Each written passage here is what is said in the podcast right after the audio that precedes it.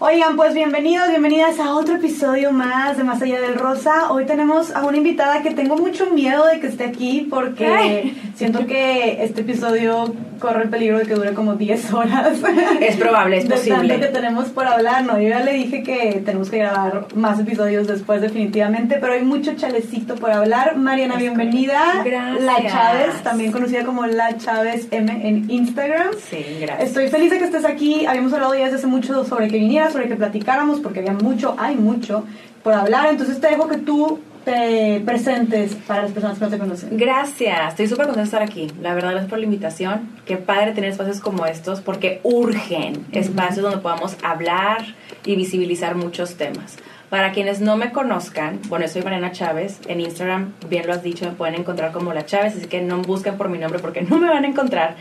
Es, bueno, soy politóloga, apartidista y aparte soy orgullosamente feminista. Ay, De ahí en más hago muchas cosas, soy muchas cosas, pero Emprendedora también. también emprendedora, tengo un negocio propio, es correcto, soy muchas cosas. Luego también te voy a decir algo, no me gusta usar muchas etiquetas porque siento que yo misma me limito a lo que la etiqueta te impone. Claro. Pero así a grandes rasgos, eso es lo que soy. Me encantó que dijiste feminista y también recién, bueno, no, me la bañé, me la bañé que recientemente, yo porque hace que el año pasado para acá has estado más activa en redes, pero Sí. supongo que este activismo lo llevas haciendo desde hace más tiempo, pero has estado también como ahorita como haciendo activismo digital, Sí, informando exacto. sobre todo lo que pasa en nuestro país, no solo justamente sobre temas de derechos de la mujer, sino sobre temas en general, ¿no? Sí, sobre derechos temas, humanos. sí, me encantan todos los temas políticos públicos con una orientación un poquito más social. Ok. Yo digo que me gusta hacer visible lo invisible. Me encanta. Y, y una vez que ya tienes esa oportunidad de poder platicar estos temas que están en lo invisible, que están en silencio, porque a ver, seamos muy sinceras, el simple hecho de tener una voz y que te volteen a escuchar a ver, es súper importante. Claro. Sería un desperdicio gigantesco seguir hablando de banalidades y de cosas superficiales y no usarla para en efecto visibilizar lo que tenemos que visibilizar y más en un país como el nuestro que las problemáticas son crecientes, son muchísimas. Entonces, justamente las redes sociales, digo, si tienes una voz, tienes una plataforma y lo puedes usar en beneficio de los demás, pues qué mejor. Y decidí migrar mi activismo, que antes lo hacía a pie, en la calle, a una plataforma y que eventualmente tenga un efecto que se multiplique. No, y claro que lo está teniendo. Yo creo que, y te lo dije ayer, Ay, yo creo que lo gracias. estás haciendo increíble. Creo que Gracias. tienes una forma de comunicar muy chida. Este, y creo que la gente, a la gente le está llegando, y la gente te está escuchando, y digo, eso se ha visto reflejado también. O sea, Gracias. ha estado creciendo tu plataforma. Y me da muchísimo gusto que, eh, pues justo, o sea, por ejemplo, tú que seas de Nuevo León, eh, que hayas aquí y que seamos como cada vez más mujeres en esta lucha abriéndonos espacios y levantando la voz por cosas que urge hablar, ¿no? Y de hecho de eso vamos a hablar un poquito el día de hoy. Y yo quisiera ahorita que te presentaste eh, y, te, te identificaste teniendo como feminista, quisiera partir preguntándote justo eh, desde cuándo tú te identificaste como feminista, desde cuándo te diste cuenta este, El que- llamado. el llamado feminista, así como el viento de la rosa de Guadalupe, ¿no? De- Literal. Mira, te voy a platicar. Antes, bueno, somos más o menos de la misma generación. Soy un Ujú. poquito más grande que tú. Antes no me dejarás mentir, hablar de feminismo, hablar de roles por parte de las mujeres que fueran muy distintos a lo tradicional, no era común. Entonces, si tú tenías ideas disruptivas que no eran comúnmente el deber ser de las mujeres, era muy raro. Entonces yo no conocía un término como tal que fuera feminismo. Todavía no se escuchaba. Ahorita el que ya se escucha es, un, es algo muy benéfico para las nuevas generaciones y las actuales generaciones porque vas teniendo como un mapa o de perdido una luz al final del túnel que te diga por ahí puedo ir. Bueno, cuando yo me di cuenta, eso no existía. No se había hecho todavía tan visible la imagen de mujeres que hacen todo. ¿sabes? O sea, mujeres que deciden salir de lo privado para estar en lo público, llámese en empresa, que pueden conciliar su vida en familia, su vida laboral. No había, como que seguíamos muy cerrados al estereotipo de ser mujer. Yo tenía 15 años y no me preguntes por qué desde que estoy chiquita, siempre tenía estas ganas de activarme de alguna otra forma. Yo sinceramente no creas que crecí eh, soñando el momento que me iba a casar y que iba a caminar por la iglesia con mi papá y los hijos, cero. A mí siempre me motivó, quiero tener mi propio negocio, yo quiero trabajar. Y una vez lo externé en un, en un círculo muy cercano y muy pequeño. Y me volteaban a ver con unos ojos saltones de, haz de cuenta el diablo. Y yo, ¿qué pasó? Porque fue la primera vez como que yo hice, debía conocer lo que realmente me interesaba. Y me acuerdo que en ese momento sentí la carga cultural tan espantosa. Terminé furiosa, tristísima, fui a orar al baño, estar en un hotel. Porque me dijeron, Mariana, ¿cómo? O sea, tú quieres aspirar a tener tu propio negocio y vas a descuidar a tu familia. La empresa más importante de una mujer es su familia. Ay, no, eso no me la había, no había escuchado. Y en ese momento para mí fue algo, una impotencia enorme. Y todavía fue algo peor. Porque yo de que, ¿cómo no es posible? Pero deben de haber maneras. No, o sea, deben de haber más mujeres que piensen como yo. Y entonces me pusieron, me dijeron a la tarea de, bueno, dime quiénes. Y te digo que en ese momento no había todavía role models, como así decirlo, cercanos, que dijera, mira, ella puede, ella puede, ella puede, entonces yo también voy a poder. No tenía. Entonces yo misma, en mi búsqueda de, encontrar mujeres que me fueran ejemplificando que si ellas pueden, yo puedo, fue como me di cuenta que en efecto era feminista. Y luego ya me adentré a toda la teoría, a toda la práctica y heme aquí. Oye, ¿y cuándo? O sea, pero esto fue cuando tenías 15 años. Cuando tenía 15. Pero y desde que tenías 15 empezaste a adentrarte. adentrarme, porque yo quería respuestas. Okay. Como yo sentía esta imposición, yo decía, no es posible. Me pude haber tirado la maca y hubiera dicho, pues sí, tienen toda la razón, la verdad es que, pues sí, soy mujer y esta es mi condena. Pero sentí una molestia tan grande que dije, no, no es posible. Claro. Alguien más debe de ser como yo, alguna mujer en algún lugar debe de pensar lo mismo que yo. Y ahí empezó mi búsqueda y las encontré. Y ya después de muchos años, ya se empezó a platicar sobre esto, a hablar sobre esto. A ver, en Estados Unidos habló desde antes. Yo empezaba a ver casos de Estados Unidos. Estas mujeres que, a ver, fue todo un tema también eh, mediático que todas las superwoman y veías desde, digo, a lo mejor Beyoncé es un ejemplo más conocido, pero empezaban a enaltecer mucho a las mujeres en empresa, mujeres en puestos directivos, mujeres en el gobierno. En México llegó mucho más lento y de otras formas, pero eventualmente llegó. Claro. Sí, y bueno, porque, o sea, en ese entonces tenías muy claro el, el porqué de esta búsqueda, ¿no? Esta inquietud que tú tenías. Y ahora, o sea, ya ahorita que ya tienes 15 años, eh, a esta edad, ahorita con todo lo que haces en el día a día, con estas pues, posturas ideales que tú has ido construyendo, ¿por qué te considerarías hoy por hoy feminista? Me iría a lo básico elemental, que es la raíz del feminismo.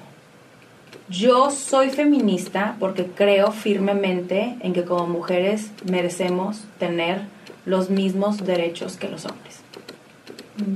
Y eso es el feminismo. Sí. La verdad, eso es, eso es al final del día la definición de raíz de qué es el feminismo. Y es esta lucha en la que buscamos equidad. Sí. Los mismos derechos, oportunidades. exacto, lo mismo, piso parejo. Claro. Y, y, creo que, o sea, eso es algo que me gustaría profundizar contigo, porque creo que se ha desvirtuado mucho eh, y se ha demeritado mucho y se ha eh, dado una connotación muy negativa a lo que es el feminismo, ¿no? lo que son las feministas, lo que busca el feminismo.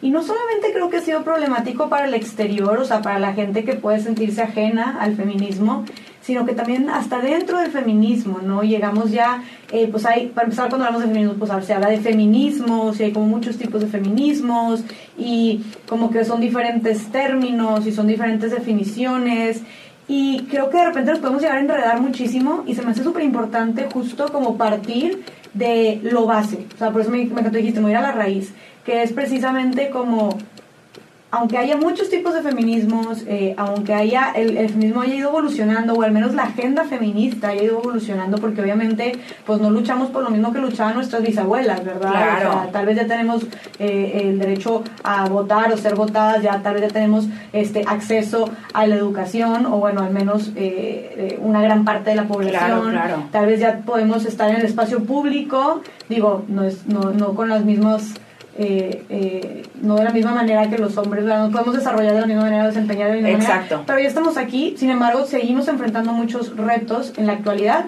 que los hombres no enfrentan por el simple hecho de que son hombres y de que nosotros somos mujeres. Entonces creo que partiendo de esto, de lo que busca el feminismo es precisamente como esta liberación de la mujer, porque luego también pasa mucho, eh, Mariana, que es de que, no, yo escucho mucho, es que no buscamos igualdad, es que buscamos equidad, y es que eh, no, no es eh, equidad de género, porque hay que abolir el género, o sea, como que te digo, siento que se empiezan a dar muchos discursos que pueden llegar a confundir, y al final de cuentas, si no tenemos las cosas claras, nos vamos a estar nada más como El eterno enredo. Exactamente, el eterno enredo y creo que simplemente perder enfoque es perder Totalmente. tiempo, es perder energía. Y lo que más necesitamos ahorita creo que es unirnos, creo que es enfocarnos, que ahorita vamos podemos hablar más de eso, pero partiendo de que creo que a pesar de que haya distintas maneras, distintos eh, digo, distintos hechos en la historia que ha ido evolucionando, distintos tipos de feminismo, todas buscan lo mismo en el sentido de que todas buscamos la liberación de la mujer de un sistema que nos limita, que nos discrimina, que nos condiciona, que nos oprime,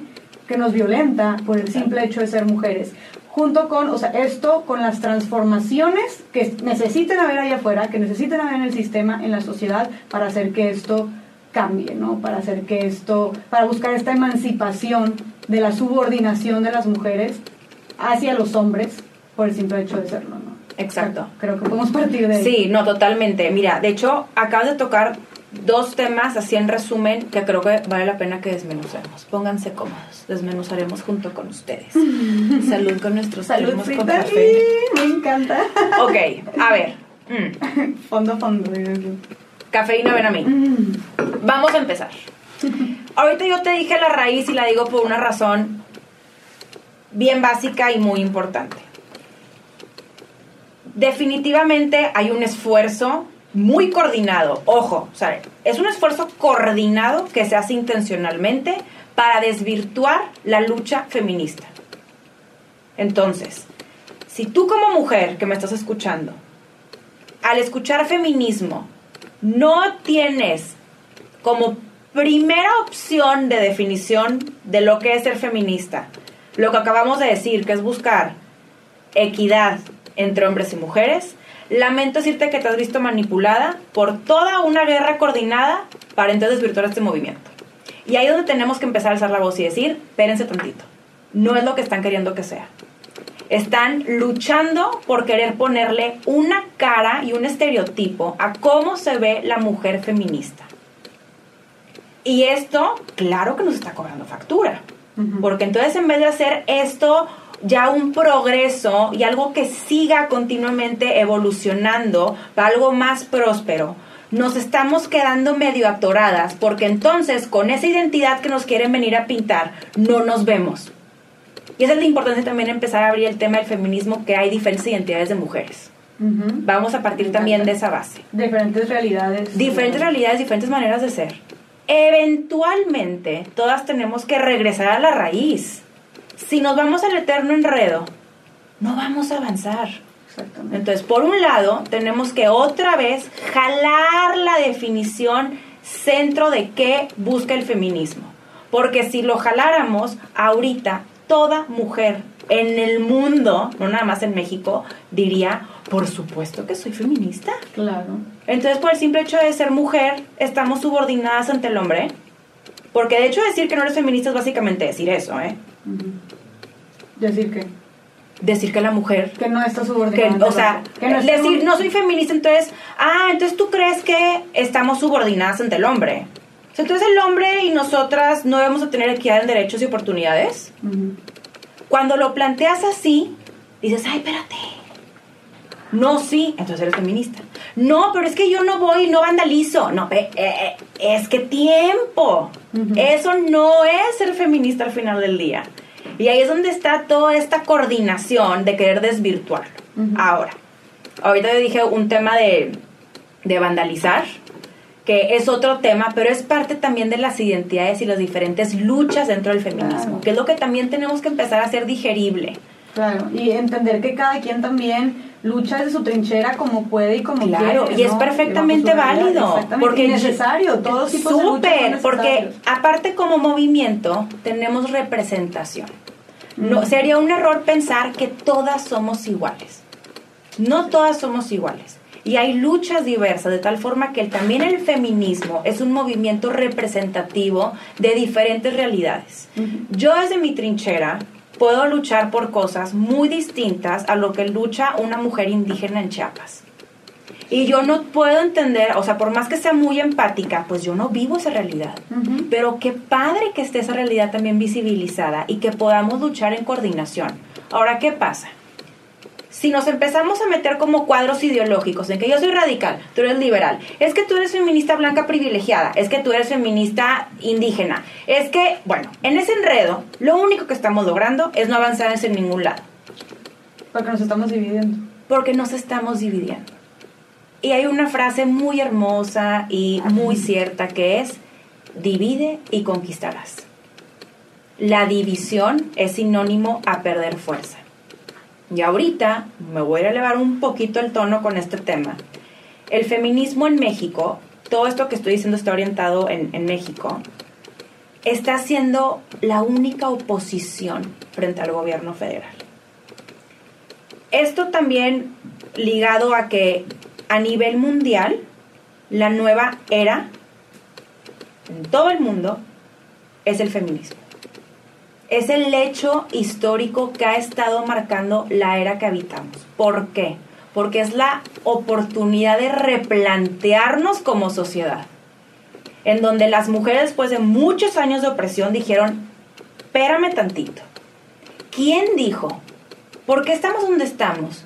¿Quién dijo que ese es el deber ser? Y entonces mediante la introspección de muchas mujeres empezamos eventualmente a descubrir que al final del día todo lo que conocemos como lo conocemos es una construcción social. Claro. Y cuando muchas mujeres tuvieron este aha moment, el muy famoso momento de, de realizar las realidades, exacto, ahí es donde decimos, oye, no, queremos reformar. Hasta que esa necesidad de reformación fue yéndose a cada rincón de este mundo. Claro. Y llegó, por supuesto, que a nuestro país. Obviamente aquí también aparte han sido años de lucha de mujeres ejemplares espectaculares, admirables, que han estado luchando por también llevar a cabo esta agenda y que hoy por hoy se pueda ver en el ámbito público político, que sí se ha avanzado. Pero en general el movimiento feminista como tal en México es uno capaz de poner en jaque al ámbito público, político y particularmente al Poder Ejecutivo. ¿Por qué? ¿Por qué dices todo esto, Mariana? O ¿Por qué dices que actualmente, hoy por hoy, el movimiento feminista es como la, la, la oposición más fuerte o más, más verdadera eh, hacia, hacia el gobierno, o sea, contra el poder ejecutivo? Porque tiene la capacidad de exhibir los verdaderos colores del mandatario actual. ¿Con capacidad te refieres a el valor? Capacidad en cuanto a que puede exhibirlo. ¿A qué voy con esto? Un movimiento feminista que no te acepta que tengas tú como candidato a una gubernatura de un estado que es el guerrero, eh, a un señor que tiene denuncias por acoso sexual y que tú lo permitas y que lo defiendas, ya te exhibió. Y ante eso no puedes hacer nada. Y es una agenda que no va con tu agenda. Tú no puedes evocar al pasado. Es que antes los neoliberales, los conservadores, no puedes porque esto es algo aparte nuevo. Y te están exhibiendo como lo contrario que tú dijiste que ibas a hacer. ¿Te acuerdas que era el gobierno más feminista Sí, de la sí, historia? Que, se supo, que así se vendieron. Exacto. Porque ahorita aparte todo sea por olear la bandera y por estar de moda, dicen, no, pues somos más feministas porque tenemos un gabinete Sí. paritario. Todo con subirse al, al tren, ¿no? Exacto, todos con su... que Eso es otro tema muy Sí, no, importante. porque no solo pasa en la política, pasa En- en, en- en, todos lados, empresas, en- la exactamente, en la- exactamente. En las instituciones educativas, ahora resulta que todo el mundo es feminista y que, el feminista, que el feminismo está en todas partes. No, y luego también sabes qué sucede con eso, que luego si eres una mujer que no conoces el feminismo y estás con un jefe, vamos a hablar del caso de empresa, que se autodenomina como aliado de la lucha feminista y en el momento en el que estás embarazada te quiere correr del trabajo, dices, ¿esto es el feminismo? Ay, no, gracias. Qué horror. Que son también cosas que van desvirtuando algo que por lo mismo, insisto, tenemos que regresar a la raíz. Y ahora, ¿a qué iba con todo esto regresar a la raíz y regresar a fortalecernos?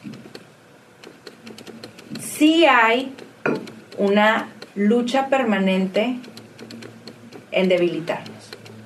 Y lo que luego no nos damos cuenta, las mujeres que estamos justamente en este movimiento, es que nosotras mismas atribuimos a tal debilidad porque estamos, vamos otra vez al mismo tema, en el eterno enredo. En tú estás bien, yo estoy mal. O que para que estás luchando, pero fíjate que lo hiciste mal, entonces ya no, ya no te apoyo. O tú no tienes derecho a andar hablando de eso porque tú eres una blanca privilegiada. O tú porque eres una feminista de tal categoría. Claro. Sí, sí, sí. Y nos estamos poniendo el pie. y creo que en eso, o sea, creo que es súper importante como profundizar en ese tema, ¿no? O sea, a, a, mí, no sabes yo cómo he tenido presente ese tema, me ha tocado de todo y supongo que eh, a ti también, eh, de ver cómo, está muy cañón, cómo entre las, y digo, es justo lo que, lo que, lo que promueve el feminismo, ¿no? este tema como de la sororidad, del apoyo entre mujeres, de la complicidad, etcétera. Y justo al menos en mi experiencia, hablando ya de estos temas durante tres años de manera pública y masiva, me he topado tanto de pared y desgraciadamente, y me duele mucho decirlo, y, odio decir esto, pero ha sido, yo creo que mi mayor obstáculo o las personas que más me han cuestionado o atacado, las mismas feministas, ¿no? O, las mismas personas que se, que se autodenominan como feministas, ¿no? Em, no digo que sean todas, pero que difieren, que su lucha es diferente, que no están de acuerdo con los términos que utilizo, que porque soy una mujer blanca, porque soy una mujer este, con ciertos privilegios, ¿no? Entonces desvirtúan toda esta lucha y que es, por ejemplo, yo al menos en, desde mi trinchera, lo que, o mi, sentir, de repente es como un, un sentimiento de hartazgo, de desesperanza, de entonces si ni siquiera siento que estoy contando con el apoyo de las personas que están en la misma lucha que yo, sé que le estoy tirando, si hay por si allá afuera todos los obstáculos que tenemos, ¿no? Porque sí, eh, insultos de hombres machistas, de machitos, de gente ignorante del feminismo hay todo el tiempo, los recibo todo el tiempo, todos los días, pero insultos o cuestionamientos, eh, y con cuestionamientos siempre sale cuestionar, pero me refiero a cuestionamientos fuertes, ya sabes, este, como desvirtuando tu lucha o desvirtuando tu, tu, tu, tu palabra, también desgraciadamente como te dije los he recibido más de feministas. Entonces para mí es como es muy frustrante y he estado con amigas que eran activistas feministas y me han dicho dejé de hablar de feminismo o dejé mi activismo feminismo por salud mental y es como que por salud mental ¿por qué? por precisamente todo lo complicado y lo polémico que se vuelve a hablar de feminismo o luchar por el feminismo dentro de los mismos feminismos, no dentro de nosotras. Entonces, dentro de esta misma red de feministas, cuando deberíamos de precisamente estar uniendo eh, fuerzas, cuando deberíamos de estar siendo cómplices, nos estamos echando para atrás, nos estamos frenando a nosotras mismas, nos estamos quitando credibilidad entre nosotras, nos estamos cuestionando, estamos haciendo a otras sentirse inseguras de lo que están haciendo, ¿no? Cuestionar su propia lucha, te lo digo porque yo lo he sentido así, ¿no? Y, y, y, y te da o sea, pues, bueno, te digo, yo sí lo he sentido como un de que chin, eh, hacia dónde voy, eh, vale la pena todo esto. Si estoy así con la gente que más me debería apoyar, entonces a qué le estoy tirando ahí afuera, ¿no? Entonces creo que, y, sé que de alguna manera, poco o mucho, estoy intentando aportar a, a, la lucha feminista en mi país, ¿no?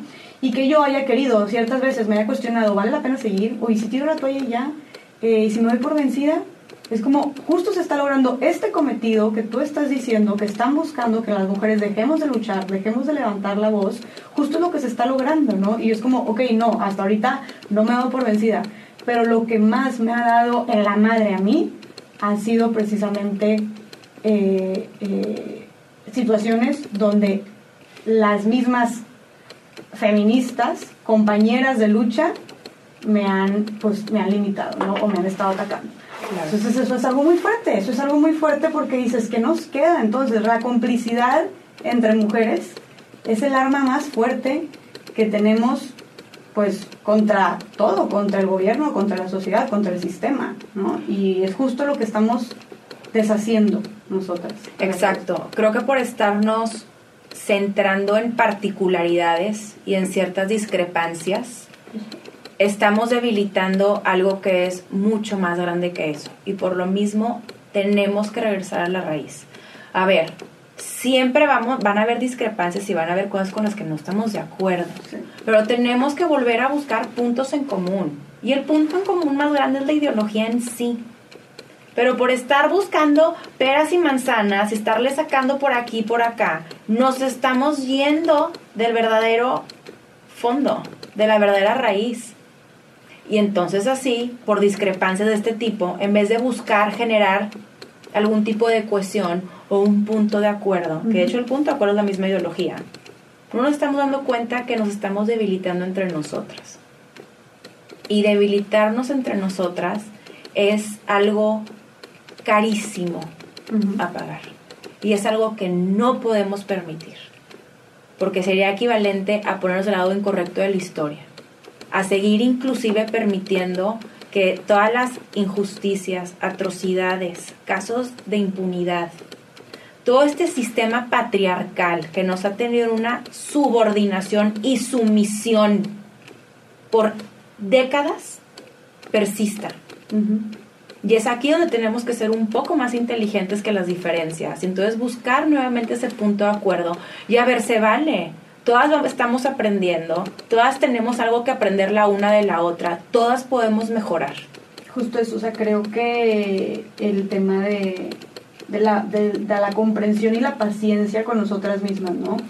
Sabemos lo complicado que es el feminismo, eh, lo, lo, profundo, o sea, por eso, por eso es un movimiento que incomoda tanto también, porque viene a cuestionar absolutamente todo, todo, que está bien, ¿cómo se dice? Arraigado. arraigado, exactamente. Entonces, es algo difícil y es algo que no te vas a, como decimos, la, la deconstrucción, el desaprender todo esto, no va a ser del día a la mañana, ¿no? Ni para las personas que hablamos de esto o que nos dedican, que dedicamos gran parte de nuestro tiempo a esto, sigue siendo difícil. Estamos en una constante lucha con nosotras mismas y con nuestros ideales y con la educación que tuvimos desde chiquitas para intentar, pues, este, cambiarlo, ¿no? Entonces creo que tenemos que empezar a ser más compasivas y más pacientes entre nosotras, saber que tal vez una eh, eh, pues no estamos, no, no, estamos en el mismo proceso, ¿no? Exacto. Y que vamos aprendiendo, ¿no? Y que es poco a poco, que es paso a paso y precisamente con ese, o sea, creo que, o sea, creo que algo que, que,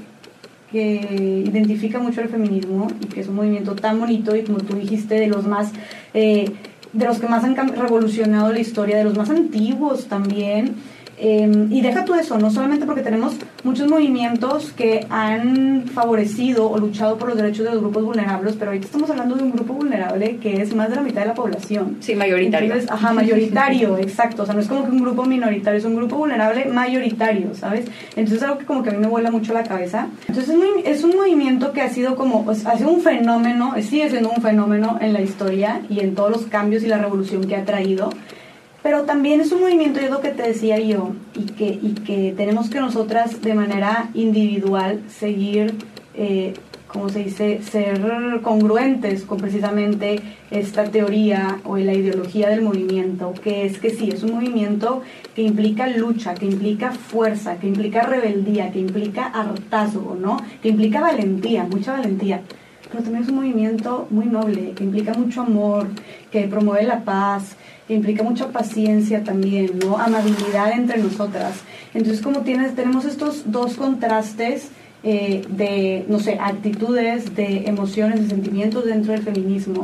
Y creo que tenemos que empezar a balancearlo un poquito más, justo entre nosotras, ¿no? Entre nosotras mismas, practicar precisamente eh, todo el amor que viene dentro del movimiento feminista, que es inmenso, todo el tema de la paz, de la amabilidad entre nosotras, todo el tema del apoyo, de la comprensión, de la paciencia, ¿no? Todo eso creo que es clave para precisamente ser congruentes con lo que promueve el feminismo. Total, totalmente. No puedo estar más de acuerdo. Y de hecho, más o menos para resumir ahorita lo que estamos platicando, creo que también algo que nos ha faltado mucho enfatizar es que el feminismo es un movimiento liberador y libera tanto a hombres como a mujeres. Dentro del feminismo también está esta categoría de nuevas masculinidades.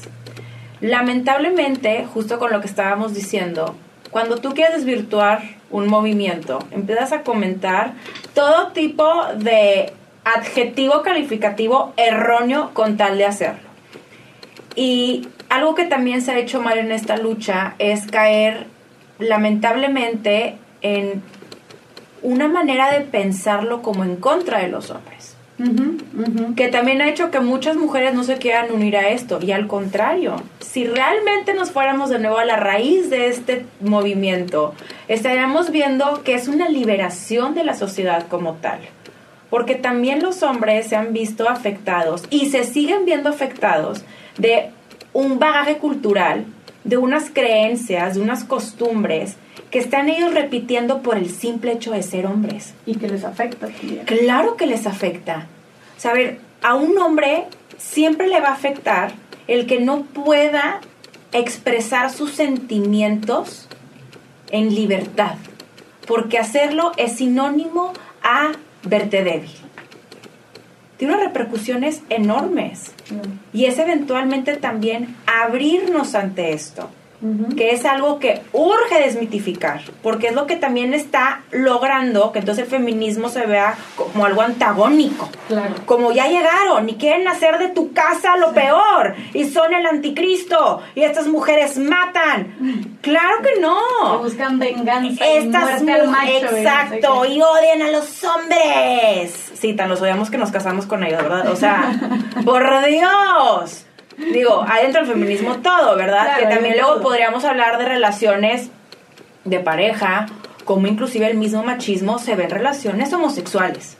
Porque es un machismo invisible que traemos arraigado y que tenemos que seguir deconstruyendo. Claro, pero sí, es clave, o sea, es clave lo que dices tú y creo que hasta pudimos haber partido, partido de eso porque yo ahorita me reía de todo lo que hacemos, pero es que mucha gente lo piensa así. ¡Claro! mucha gente en México, Latinoamérica, piensan en feminismo y piensan en mujeres locas, eh, con sed de venganza, que quieren muerte, muerte del macho y matriarcado y no sé cuánta cosa. Y es como que dejar claro que no, feminismo no es la supremacía de la mujer sobre el hombre. No, para no es mujeres somos mejores y queremos dominar a los hombres. Al contrario, el, feminismo no es lo contrario al machismo.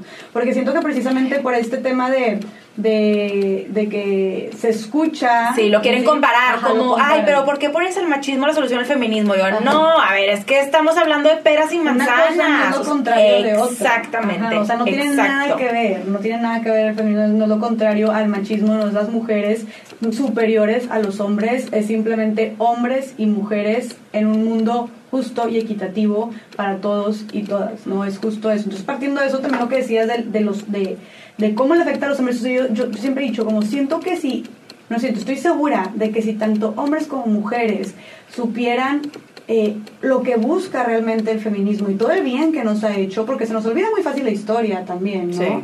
Eh, todos y todas lo apoyarían, lo promoverían y que el feminismo no solamente ayuda o beneficia a las mujeres, sino que como dijiste tú también, el feminismo beneficia también a los hombres. Y también algo súper importante es que eh, también dentro de todo este revoltijo que decimos, es como, los hombres pueden ser feministas o no, los hombres pueden ser parte del movimiento, no, es un movimiento para mujeres, no se pueden meter, no sé qué. A ver, si estamos hablando de un cambio cultural tan grande, y esto es, ojo, mi opinión que te comparto aquí, si véngase, véngase, dámela. Vamos, con todo.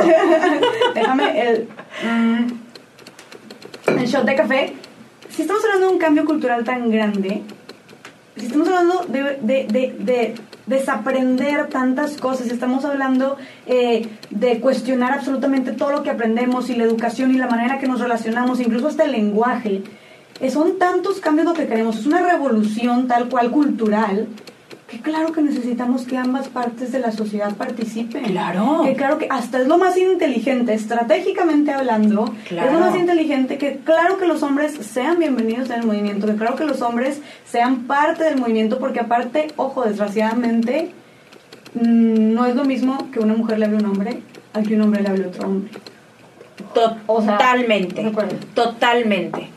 Yo he hecho cuando veo hombres que, y luego bien curioso, porque ellos mismos como que no se autodenominan aliados de la lucha. Y los escucho hablar y les digo, oye, qué bonito lo que estás diciendo. O sea, es justamente van miras de todo. No, ¿cómo crees? No, de verdad sí. Ahora, qué bueno que lo estamos diciendo, porque tenemos que aquí entonces hacer el llamado urgente. A ver, en vez de estar metiéndonos el pie, que si yo creo que si tú crees, que si es equidad, que si es igualdad, que si es hombre feminista o hombre aliado del feminismo. tenemos que unirnos ya en gritarle a los cinco vientos qué es el feminismo, qué busca y cómo se ve. El ejemplo arrasa y es lo que más predica. Y ahora, esto con más urgencia que nunca, porque si bien estamos avanzando, es urgente que aparte pasemos del discurso a la acción que realmente transforme. Y nos estamos concentrando en meticulosidades bien tontas. Como las que dijiste, que a final de cuentas que nos quitan tiempo, energía y enfoque. Y te voy a decir algo, y un tiempo que tenemos contadito. Y que también está en riesgo. Porque mientras estamos entre mujeres viendo que si tú crees que sí, yo creo, allá afuera hay un interés enorme en debilitarnos. No nos damos cuenta, pero inclusive hay un riesgo gigante de que surja un ala ultraderecha en nuestro país. Y un ala ultraderecha en nuestro país es equivalente a subirnos a una montaña rusa todas las mujeres y que nos den de reversa. Y esto es algo sumamente serio que no estamos abordando con la importancia y la urgencia que se requiere. Yo ahorita decía, estamos con esta idea de que es que ya las mujeres están de manera paritaria en el gobierno y son 50 y 50, así que padre, no todas las que están ahí son feministas. No todas legislan con perspectiva de género. No estamos teniendo los cambios estructurales que necesitamos. Y cuando, perdón, te interrumpí. No, sigue. No, no bueno, ya esto yo iba. sí, sí, sí, Deja tú. Tenemos unos niveles de impunidad enormes. La violencia no baja, la violencia sube. Y entonces, ah, no, pero es que, Jessica, eres una feminista blanca privilegiada. Mientras tanto, van 10 feminicidios diarios vamos a entrar en eso de verdad, vamos a empezar a hablar de lo que tenemos que hablar. ¿A dónde estamos enfocando nuestra atención? Nuestra lucha tiene que ir y con más fuerza que nunca. Porque ¿qué pasa? Empiezan a vernos desarticuladas, nos empiezan a ver débiles y dicen, total, aquí ni quien exija. A ver, mujeres, por Dios, somos más de la mitad de la población en este país.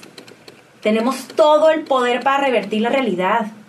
Tenemos que emplear nuestro esfuerzo en entonces hacerle llegar a más mujeres que hay otros caminos, que no todo es como nos vienen planteando como debe ser, que debemos exigir cuando un mandatario, en este caso el presidente, está solapando a abusadores y a violadores. Cuando el poder más grande y fuerte que tiene este país está dándole la espalda a las mujeres, tenemos que estar ahí para exigirlo. No para estar entre nosotros agarrándonos que si tú, que si yo. Y el costo de no hacerlo es altísimo. La oportunidad está, está abierta y tenemos que más bien empezar a enfocarnos a regresar a nuestra raíz y empezar a impulsar de verdad nuestra agenda. Y, avanzado, y, ya hemos avanzado mucho. Hemos avanzado mucho, hemos avanzado pero muchísimo. Podemos retroceder mucho más también. Pero el, es que eso es justo algo, algo que se nos puede ir de la, de la mira bien fácil. Acuérdense, mujeres y, hombres también, les vamos a platicar. Bienvenidos a escuchar esto. En el caso de nuestros derechos como mujeres, nunca podemos decir que la batalla está ganada. Siempre tenemos que estar atentas, porque están siempre atentando contra ellos.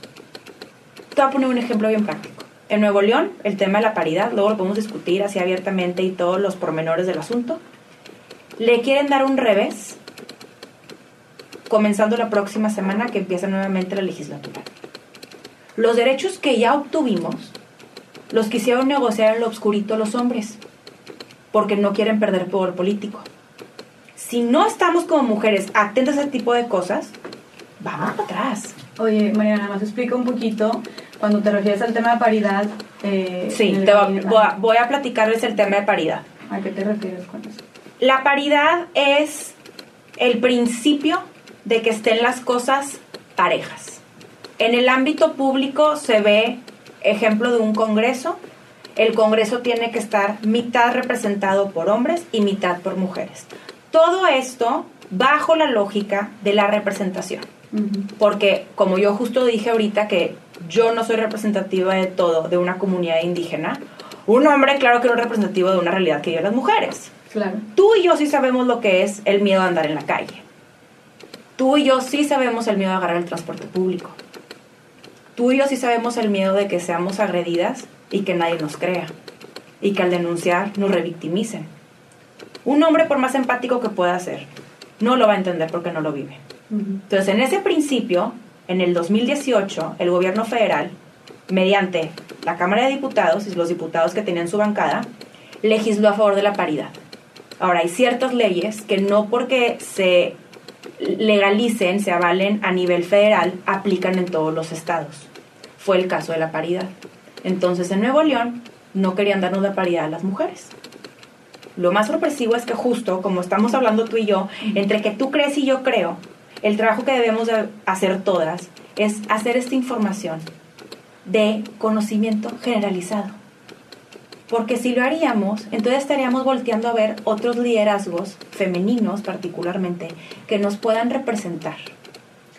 Entonces, esto ya sí se logró pasar por primera vuelta, falta la segunda, y sorpresivamente le quieren dar un reversazo a unos temas. ¿Cuál es el tema? Quieren, en, en esta legislatura de la, de la paridad, en esta ley en particular, establecen que los partidos políticos tienen que mandar a las candidatas mujeres también espacios que puedan ganar. Porque antes lo que hacían, decían, no hombre, pues vamos a mandar a Basolo Nuevo León ahí no va a ganar. Pero la joya de la corona, Monterrey, San Nicolás, Guadalupe, San Pedro, no, esas sí no me las toques. Esas son mías y yo ahí pongo a quien yo quiera. Bueno, justo eso le quieren dar un revés. ¿Cómo? O sea, quieren... O sea, quieren que ahora, no, por ley, por ejemplo, por ley en el área metropolitana, si tú eres el partido PAN, tú tienes que postular equitativamente hombres y mujeres. Entonces en tus bastiones, los bastiones son como lo más poderoso y más fuerte que tienes tú como partido político. Pues un ejemplo, San Nicolás, que es un bastión muy fuerte del PAN aquí en Nuevo León, pues ya no puedes mandar a tu amigo, pues, tienes que poner una mujer. Pero ellos no quieren mandarlas. Ah, le quieren dar reversa a Le quieren dar reversa a eso. Sí, sí, sí. Pero es lo que te digo, en vez de estar viendo que es que tú pides y tú dijiste y no, es este término el correcto, nos están haciendo una cantidad de atrocidades que si no estamos con el ojo bien puesto, nos va para atrás. Y se nota la distracción después. También se dan cuenta y dicen, no, hombre, también distraídas, ni quien venga y nos haga un alboroto. Entonces, Mariana, tú sí, o sea, y es que es súper importante dejar esto claro. Sea, entonces sí hay como una intención detrás y hay alguien o diferentes personas que les da gusto o les beneficia más bien que entre nosotras mismas, mujeres activistas, feministas, nos estemos haciendo garras entre nosotros. Hay alguien que se beneficia. Por supuesto. Por, supuesto. Porque eso, como dijimos, pues nos quita por fuerza. Por supuesto. Y nos, nos divide y nos quita fuerza. Eh, claro. Entonces creo que el llamado es muy claro de, creo que hay que dejarnos de cosas de que si tú eres, que si yo soy, que si está corriente, que si no, que dijiste mal este término, que si es aliado o que si es feminista y es como, a ver, ¿cuál es el objetivo final de esta lucha? ¿No? ¿Qué es lo que le urge cambiar a México en temas de derechos de las mujeres? ¿no?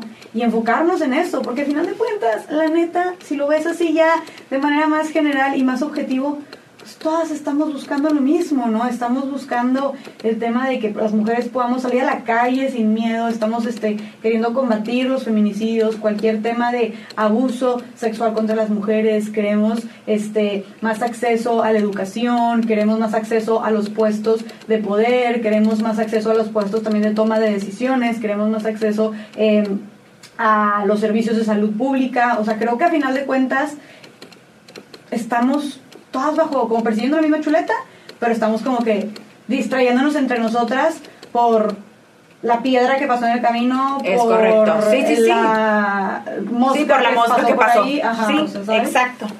Y, y justo lo acabas de decir. El riesgo a correr es que si hay intenciones de desarticular el movimiento. Y es que eso está muy cañón. Y, y eso no, no, lo, no, lo estamos platicando. A ver, si por sí estamos en riesgo de que no nos den revés al territorio que vamos ganando, ahorita parte de una intención enorme de desarticularnos. A ver, cosas que mucha gente no sabe y que vale la pena que platiquemos.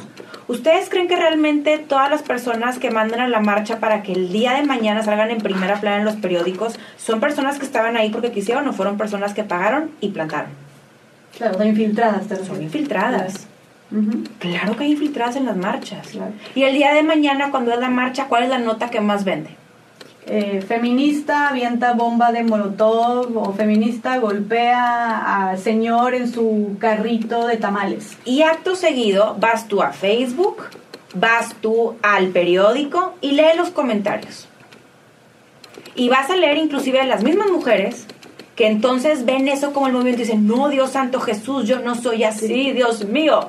Qué asco. Yo no soy feminista, yo soy femenina. Eh, y es que entonces ahí dices, en la torre. Claro. Claro que Claro. hay intenciones. Y es, gente contratada, infiltrada, precisamente para hacer su relajo, para atacar a otras personas, para hacer todo este ruido en la, digo, también los medios de comunicación, la prensa Claro. amarillista, ¿no? Que se ha encargado de desvirtuar el movimiento enormemente, pero no ponen todo lo de las otras, bueno, para empezar, digo, sí hay otras, sí hay luchas distintas también, por ejemplo, lo de todo el tema de, de, de los, los vandalismos o así, Claro. que no es como que esas son mujeres infiltradas siempre. No, no, no, no, no. A ver, y también, mira, qué bueno que lo estamos platicando. También ese punto es uno muy importante. Porque yo creo que desde la comodidad, desde el no sufrir de primera mano las atrocidades que han sufrido esas mujeres, es bien fácil juzgar. Claro. Si a mí me desaparecen a una mujer que amo con todo mi corazón, yo no solamente rayo y vandalizo un monumento, yo lo quemo.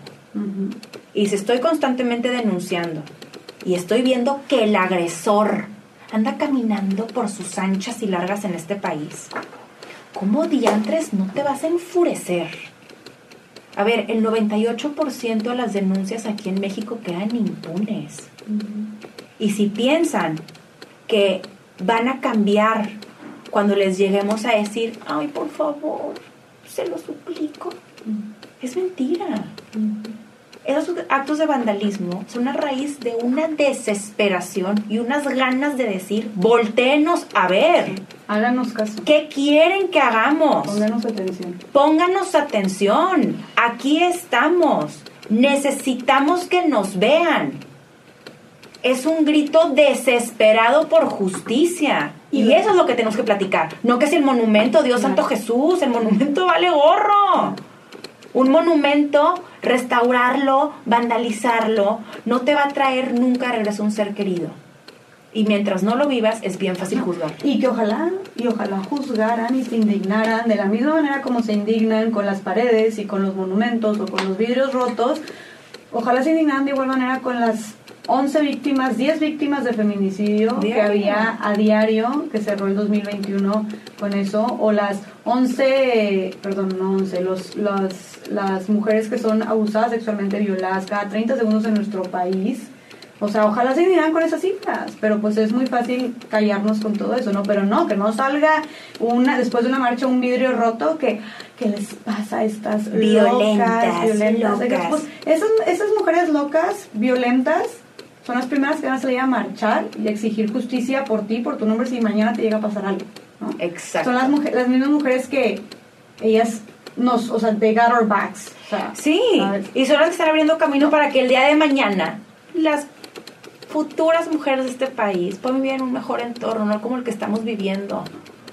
Y esos son ovarios, aparte. O sea, esos son ovarios. Vaya que verdad. son, vaya que son. Y como dijiste tú, lo que están haciendo es un grito de desesperación, es pónganos atención, volteenos a ver y además, ¿sabes qué? Yo creo que hasta ahorita, desgraciadamente, ha sido la manera más eficiente para que realmente lo hagan. O sea, Históricamente siempre ha sido la manera. Ninguna revolución se hizo regalando flores. Claro que no, ni diciendo, ay, por favor, se lo suplico. Ay, sí, jaja, me río tres horas. Y deja tú, ¿sabes qué es lo peor? Y por eso digo que nos urge ponernos la pila en lo que sí importa. Ni así. Ni así, exactamente. ni así. Entonces, o nos unimos y empezamos a ver más allá de las cosas y nos dejamos de tonterías, o esto va a seguir peor y este país se va a seguir viendo infestado de sangre y cada vez van a haber más hogares rotos. O sea, esa es la conversación que tenemos que estar teniendo. me no que si encanta. tú y yo diferimos en ideologías en torno al feminismo. No. Exactamente, sí. No que tú y yo, si tú y yo decimos palabras diferentes o si tú eres de tal clase social o no. Claro que las realidades son diferentes. Claro que Totalmente. sabemos que cada quien habla precisamente desde su realidad. Pero eso no quita que estamos en la misma lucha, ¿no? O sea, eso no quita que seguimos siendo mujeres y que por el hecho de ser mujeres no tenemos las mismas realidades, pero sí tenemos vivencias muy parecidas de violencia, de opresión, de discriminación en distintos niveles. claro, pero, todos lo vivimos. Y no lo, tampoco no lo puedes, no lo puedes hacer menos. Exactamente. Eso también es algo muy importante, porque luego, ay, no, pero es que tú eres el privilegio, subiste un tipo de, de abuso, pero no, pero no, no como el mío. Todo es igual. La dolencia es pareja. Cada quien lo vive a su manera. Es correcto. Y por lo mismo, ahí tenemos que regresar nuevamente a la raíz, buscar el piso parejo en este tema y todas eventualmente, de verdad, genuinamente queremos vivir en un país seguro, que nos garantice justicia, Estado de Derecho, paz y legalidad. Y que podamos ser mujeres en este país sin estar constantemente en riesgo. Porque ser una mujer en México es estar todos los días con tu vida en riesgo. Es jugártela. Es jugártela. En el 2020 eh, eh, la ONU declaró que México está dentro de los 20 peores países para vivir si eras mujer. Dentro de los 20 peores países para vivir no solamente por el tema de inseguridad, sino también por el tema pues cultural general, ¿no? Todas las limitaciones del machismo, la discriminación, o sea, aparte de la violencia, que, que obviamente todo, todo está relacionado, ¿no? Sí. Pero me encanta lo que dices, Mariana. Este, ahorita, antes de cerrar, quisiera precisamente, como ya hablamos y de, de la importancia de, de dejar de dividirnos, de dejar de estar en dimes y diretes de si tú y yo, liberal, radical, aliado, feminista, etcétera, sino de realmente buscar lo que tenemos en común, buscar los objetivos en común, que creo que son muchísimos. Muchísimos. Y enfocarnos en eso, porque aparte, como dijiste tú, urge, o sea, más ahorita, por todo lo que se viene y por todo lo que falta por trabajar, porque algo que tenemos que dejar claro también es que también se, se habla de, de, esta equidad de género como una lucha ya ganada. ¡Ay, me leíste la mente! Es lo que necesitaba también mencionar. de que, oye, no es cierto. No, es cierto. No, no, es cierto. Que no les vengan a contar cuentos chinos. A ver, hemos avanzado muchísimo. Y es para estar muy orgullosas, porque sí lo hemos logrado. Pero nos falta tantísimo que no por el simple hecho de que tú estés viendo que este tema cada vez es más platicado, significa que ya erradicamos todo lo anterior. Al contrario, hay mucho por visibilizar. Hay todavía muchas mujeres a las cuales llegar y decirles que es posible otra manera. También a los hombres. Entonces, por más que lo platiquemos, no es sinónimo a que, ah, ya lo platican, entonces ya esto es el pan de cada día y ya por el simple hecho de hablarlo más, mágicamente se hicieron las cosas. O ya, ya hay paridad, entonces pues ya, ya, ya tenemos eh, equidad, o de que no, pues ya la, las mujeres ya pueden trabajar, y ya pueden votar tal cual, o cosas bien. O ya tienen licencia de maternidad, entonces ya fregaron, no fregan, super avance. No. Y, y, y que naturalmente, o sea, porque por ejemplo, si hablamos este, yo siempre he dicho, no es lo mismo eh, equidad legal, por así decirlo, que legal, porque luego a veces las leyes no sirven ni para puro cuento, porque pues no se hacen valer aquí en, en nuestro país. Pero no es lo mismo equidad legal en papelito, vaya, que equidad real. Totalmente. O sea, naturalmente, aunque tengamos, eh, aunque en México hombres y mujeres gocemos por papelito, de los mismos derechos, seamos iguales ante la ley, no significa que, eso pase en la vida real, ¿no? que eso pase en el día a día. Y simplemente lo ponemos en algo tan sencillo como que si tú eres hombre o tú eres mujer y tú vas por, caminando por la calle, no te voy a decir que no vas a tener miedo si eres hombre, si estás caminando por un callejón oscuro, pues tal vez tienes miedo de que te roben, de que te asalten. Una mujer va a tener miedo de que la roben, de que la asalten, de que la violen, de que la maten, ¿no? De que se la lleven y la prostituyan.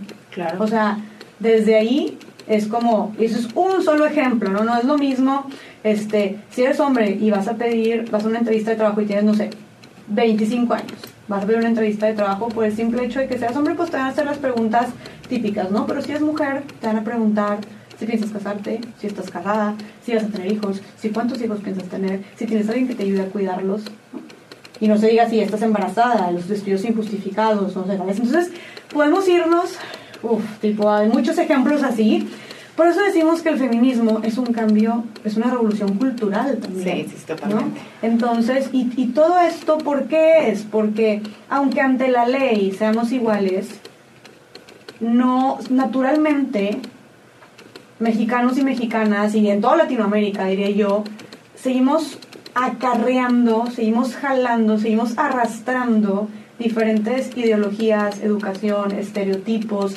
roles, etiquetas que nos siguen poniendo a las mujeres en una, en, en, un, en una situación de subordinación ante los hombres, que nos siguen a las mujeres discriminando, que nos siguen a las mujeres haciendo ver inferiores o limitándonos o incluso violentándonos, ¿no? Porque seguimos jalando todos estos estereotipos y todas estas, este, todos estos roles. Y naturalmente, porque a ver, hasta hace, ¿qué? Menos de 70 años las mujeres no podíamos votar todavía. No, y porque era el deber ser, no se conocía nada más, era lo que había. Entonces, si hace 70 años ni siquiera nos considerábamos aptas o capaces o importantes para votar o ser votadas, si así se pensaba de nosotras, entonces naturalmente, hace 70 años no es nada, o sea, naturalmente seguimos generación en generación eh, ¿cómo se dice? Eh, perpetuando. Perpetuando y repitiendo todos estos estereotipos y roles que siguen perjudicando a las mujeres, punto. Por eso es un cambio también cultural y es un cambio que puede tardar, que va a tardar, que no va a ser del día a la mañana, pero que precisamente, volvemos a lo que decíamos de nosotros, de nosotras, va a depender cuánto nos tardemos en conseguirlo. Y sabes algo que ahorita me acabas de iluminar la mente para decir algo que luego tampoco no se dice mucho cuando pensamos luego de cambios solemos como abrumarnos porque pensamos en cambios estratosféricos, como imposibles, ¿sabes? Es que ay, yo no tengo la audiencia, ay, yo no tengo el puesto, ay, yo no estoy ahí, ay, es que nadie me voltea a ver, es que no tengo voz. Y en estos cambios realmente no nos damos cuenta que incidimos desde nuestro microentorno. Eso es lo más maravilloso de esto, porque te puedes permitir tú mismo, tú misma, replantarle a alguien más y abrirle los ojos a otras realidades. De hecho, justo uno de los temas que tenemos más pendientes por abordar urgentemente, aparte como mujeres y, y hombres de este país, es la responsabilidad que tenemos al estar criando las nuevas generaciones. Es un súper tema, porque entonces podemos pensar, ay no, hombre, es que yo no soy el presidente, yo no tengo influencia en esos... A ver, tú vas a criar posiblemente al futuro de este país. Tú tienes la incidencia directa en cómo los vas a criar. Y tú puedes criar a una mujer con limitantes o puedes crear, criar a una mujer que el día de mañana tenga alas para volar. Está en uno. Y en, si, si lo viéramos así en, microscópicamente, nos daríamos cuenta que liberarnos el uno al otro es algo tan sencillo, y tan mágico que ahora lo estaremos haciendo desde antier. No se ocupa mucho, pero todo empieza por uno. Exactamente. Me encantó lo que dijiste. Todo empieza con un, por uno. Cuando hablamos de empoderamiento de la mujer, que también se hace mucho rollo, que si no se dice empoderamiento, que si el empoderamiento... Bueno, cuando hablamos de empoderamiento de la mujer, se empieza desde lo individual. O sea, el empoderamiento de la mujer forzosamente tiene que ser llevarse de lo individual a lo colectivo. Correcto. Entonces, no es colectivo, pues no es, no es empoderamiento, puede ser liderazgo o puede ser alguna otra cosa. Pero para llevarlo a lo colectivo, y precisamente el, el, objetivo de llevarlo a, la colectivo, a lo colectivo es empezar a hacer cambios en el sistema, es empezar a hacer cambios en conjunto pero para llegar al colectivo tiene que empezar, como dijiste tú, desde lo individual, creyendo en nuestra capacidad, creyendo en lo que, en lo que merecemos, en lo que valemos, cuestionando todo lo que está pasando a nuestro alrededor, todo el deber ser, todo lo que de manera consciente o inconscientemente hemos aprendido, todo lo que nos han impuesto, todo lo que ya no funciona, todo lo que ya es obsoleto, todo lo que ya no es justo o lo que inclusive es violento que hemos normalizado. Claro. Entonces, creo que, como dijiste tú, empezar el trabajo por uno mismo eh, empezar a, hacer mucho trabajo de introspección y de cuestionamiento a nos, con nosotras mismas y de ahí ya, ese es el primer paso para de ahí ya llevarlo eh, de lo individual a lo colectivo, ¿no? Y bueno, no sé si quieras tú agregar algo más o... Creo que a eso último que dijiste le agregaría una, algo bien importante que me encanta decirle a mujeres que vienen particularmente de entornos muy violentos. es también la oportunidad de darte cuenta que tú tienes en tus manos el romper patrones. Me encanta Eso es súper poderoso de asimilar. Porque al final del día en esta vida no es tanto lo que nos pasa, sino cómo reaccionamos ante lo que nos pasa. Y el que tengamos la oportunidad de romper patrones es algo extremadamente poderoso. Y en la medida en la que como mujeres estemos constantemente rompiendo y redefiniendo estos patrones, vamos a poder lograr un cambio. Claro. No, y por, por, por las tuyas también, por las que vienen, ¿no? Claro. cuando hablamos de temas de violencia, desgraciadamente, se suelen repetir los mismos patrones de generación en generación. A ver, vamos a ser bien sinceras, la verdad. ¿Tú crees que vas a morir habiendo visto un cambio estructural en este país de raíz? Pues yo no. Yo no creo que me vaya a tocar, sinceramente. No creo. Pero sí creo que nos está tocando el que otros lo vean. Y ahí es también lo que tenemos que tener bien presente de la lucha. A ver, nosotros ya crecimos siendo una población en riesgo en este país. Ha sido nuestro pan de cada día. Estamos luchando porque no sea el de las generaciones que están por venir. Porque ya para nosotros sí podemos ver cambios, desde luego, y los estamos viendo. Pero así que tú digas que vamos a nacer y morir en un entorno próspero, pues ya no nacimos en un entorno no va a haber total equidad y va a ser un mundo justo, o sea, sería una utopía, pero espero que estamos trabajando. Exactamente. Es como hace 100 años, tal vez, a las sufragistas le preguntabas, ¿tú crees que vayas a, a morir este, o antes de que mueras tal vez las mujeres ya no poder votar, pues tal vez nunca se lo imaginaron, pero lo hicieron por las generaciones que venían. venir. Exacto. Entonces, estamos, pues estamos en eso, ¿no? Tal vez no nos toque, y obviamente no, no quitamos el dedo del renglón, pero tal vez no podamos llegar a decir que no hay un solo feminicidio eh, de aquí a cuando nos muramos, ¿no? Pero podemos dormir tranquilas de que estamos luchando porque no sea. No estamos de brazos cruzados, no estamos leyendo el periódico y decir uno más, una cifra más. No, al contrario, estamos queriendo visibilizar la raíz del problema para mitigarlo y para que esto ya no sea una realidad. Y aunque a lo mejor no lleguemos a verlo, yo te garantizo que sí podemos descansar tranquilas de saber, no estamos de manos cruzadas, de brazos cruzados estamos actuando. y yo, estamos contracorriente, ¿no? estamos contracorriente. Estamos contracorriente. Y entre más estemos contracorriente, si la mayoría estamos contracorriente, ya no sería contracorriente, es somos la corriente. ¡Ay, me encantó! Me encantó tu frase. Este, pues seamos la corriente. Y para ser la corriente, tenemos que ponernos de acuerdo y que actuar en complicidad. Creo que eso es lo principal que tenemos que llevarnos de esta plática, ¿no? O sea, basta ya, mujeres, quitémonos estas etiquetas, quitémonos esta lupa entre nosotras de estar checando minuciosamente quién hizo mal, quién es más o menos feminista, quién la regó, quién dijo tal término o no. Ya, o sea, mejor volteémonos a ver entre nosotras, aceptemos nuestras diferencias, tal vez no todos vamos a tener el mismo, la misma definición de feminismo, pero sí tenemos el mismo objetivo. Sí, totalmente. Entonces, eh, pongamos atención a eso. Creo que es algo que urge hablar. También, ¿sabes por qué? Porque a veces pasa tan...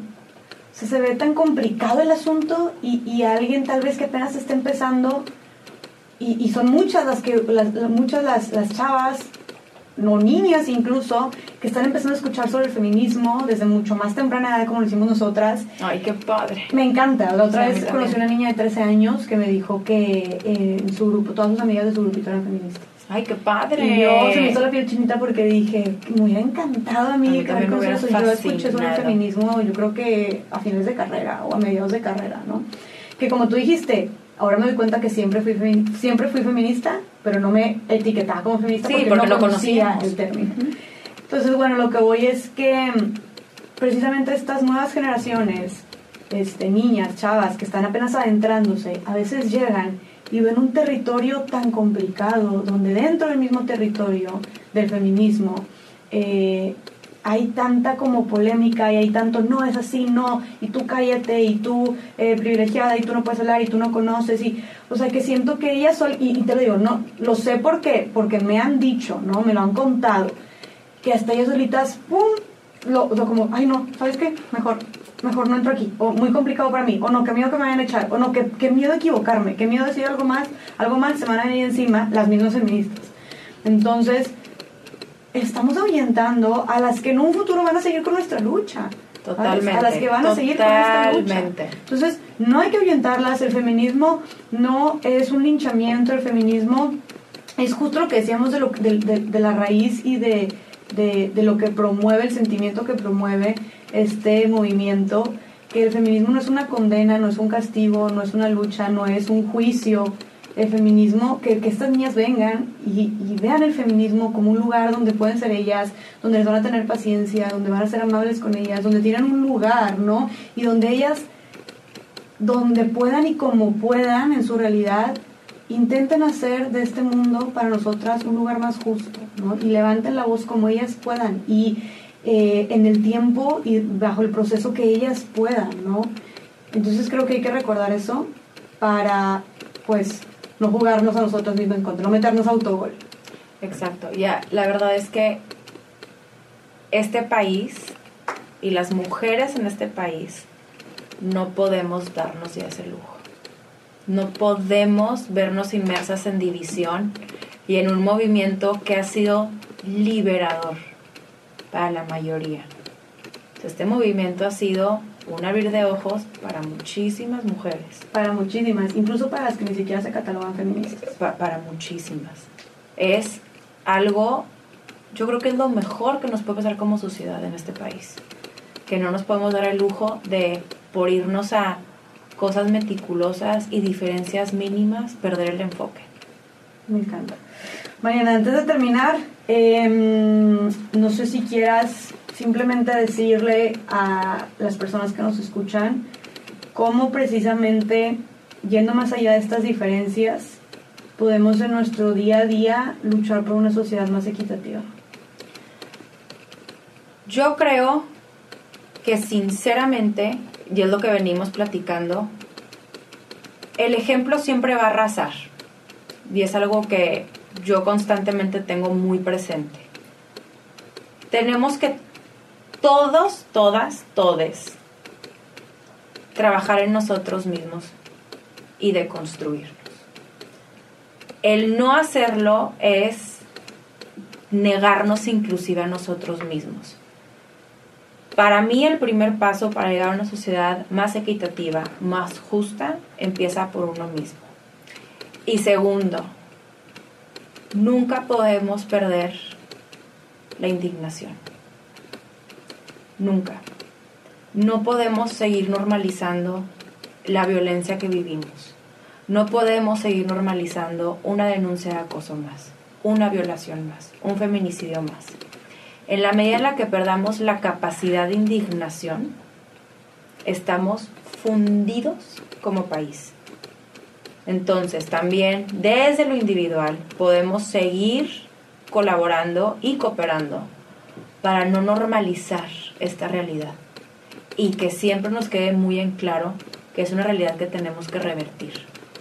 Y hacer esto que estoy diciendo, la introspección y la indignación como algo que nos casi que simbolice, también pasar este mensajito en cadena y tener entonces el efecto dominó. Y que poco a poco vayamos llegando a cada rincón de este país y que podamos con eso también liberar. Me encanta. Y como dijiste tú, no tienes que ser ni tener la gran red, ni el noticiero, ni la influencer para hacer eso. Con los tuyos. Con los tuyos. Es más que suficiente. Uh -huh. Con la cena de Navidad, con el tío incómodo, con el abuelo retrógrada, lo siento, con el papá machista, uh -huh. con la mamá también con ideas bien arcaicas. Uh -huh. Con eso. No te das abasto. O sea, no es suficiente. Con las amigas. Con también. las amigas. Con los esposos de las amigas. Con los novios de las amigas. Con los compañeros de trabajo. O sea, ese microentorno no te das abasto. Desde... Si trabajamos desde el microentorno, no, hombre, cállate. Ahí- Toda la diferencia. Ahí ya tienes todo un campo de lucha. Todo. Vaya campo. Mariana, me encantó tenerte, no sabes lo feliz que me hizo esta conversación. Eh, yo creo que hablamos de muchas cosas que están mal, pero me voy con un sentimiento de, de, de motivación, de inspiración, de que hay formas, hay maneras, es solo de ponernos de acuerdo y, de ponernos las pilas también. Sí, yo también. Me voy feliz de que aparte hayamos podido aprovechar este espacio. Que a ver, tú no tienes un microentorno, tienes un macroentorno. Poderlo usar para hacer este llamado a la unión me hace muy feliz. Porque son esos mensajes que aquí sí, para que veas, necesitas una audiencia que te pueda escuchar para que estos mensajes lleguen a muchos oídos. Si lo digo del microentorno, el microentorno, no, hombre, no vamos a terminar nunca. Entonces, el que es, hayan espacios como estos, como el tuyo, voces como la tuya, y que se preste a dar estas conversaciones y estos mensajes, eso es lo más inspirador, porque entonces vamos bien, Vamos bien. vamos muy bien. Muchas gracias y pues como la tuya también. Ya.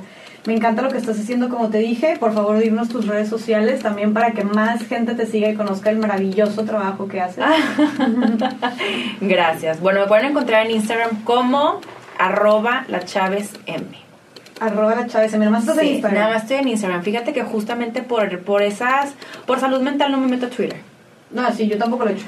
yo no, estoy en Twitter. Este, no, no, no. Mira, nada más con con meterme a, a comentar en un post polémico y ver cómo es una lucha y una guerra ahí adentro. Digo, tengo más que perder que ganar. Y mi salud mental y mi tranquilidad no están en juego. Entonces, por lo pronto, no es nada más en Instagram. Me encanta. está más filtrado. Me encanta. Qué bueno que lo veas así y que también siento que es parte de la lucha, el, el saber a qué sí entrarle y a qué no. ¿no? Sí, y el- elegir correcto. tus batallas. Es, exactamente. Pues muchas Sí. gracias Marina por haber estado aquí. Eh, esto, yo también me fascinó. Estuvo muy Este, padre. y estoy segura que faltan muchas cosas, faltaron muchas cosas por tocar. O sea, lo que es que temas hay miles, así que estoy segura que voy a tenerte, si me, si me lo permites. Conste, le exigen después, vuelve a invitar. Estoy segura que claro que van a querer que vuelvas a venir porque estuvo increíble la platicadita. Así que tenemos pendiente otro episodio después. Correcto. Y pues bueno, nos despedimos, nos cuentan, nos dejan comentarios de qué les pareció, qué les gustó, qué opinan. Y bueno, gracias por estar aquí y nos vemos en otro episodio de mi podcast Más allá del Rosa.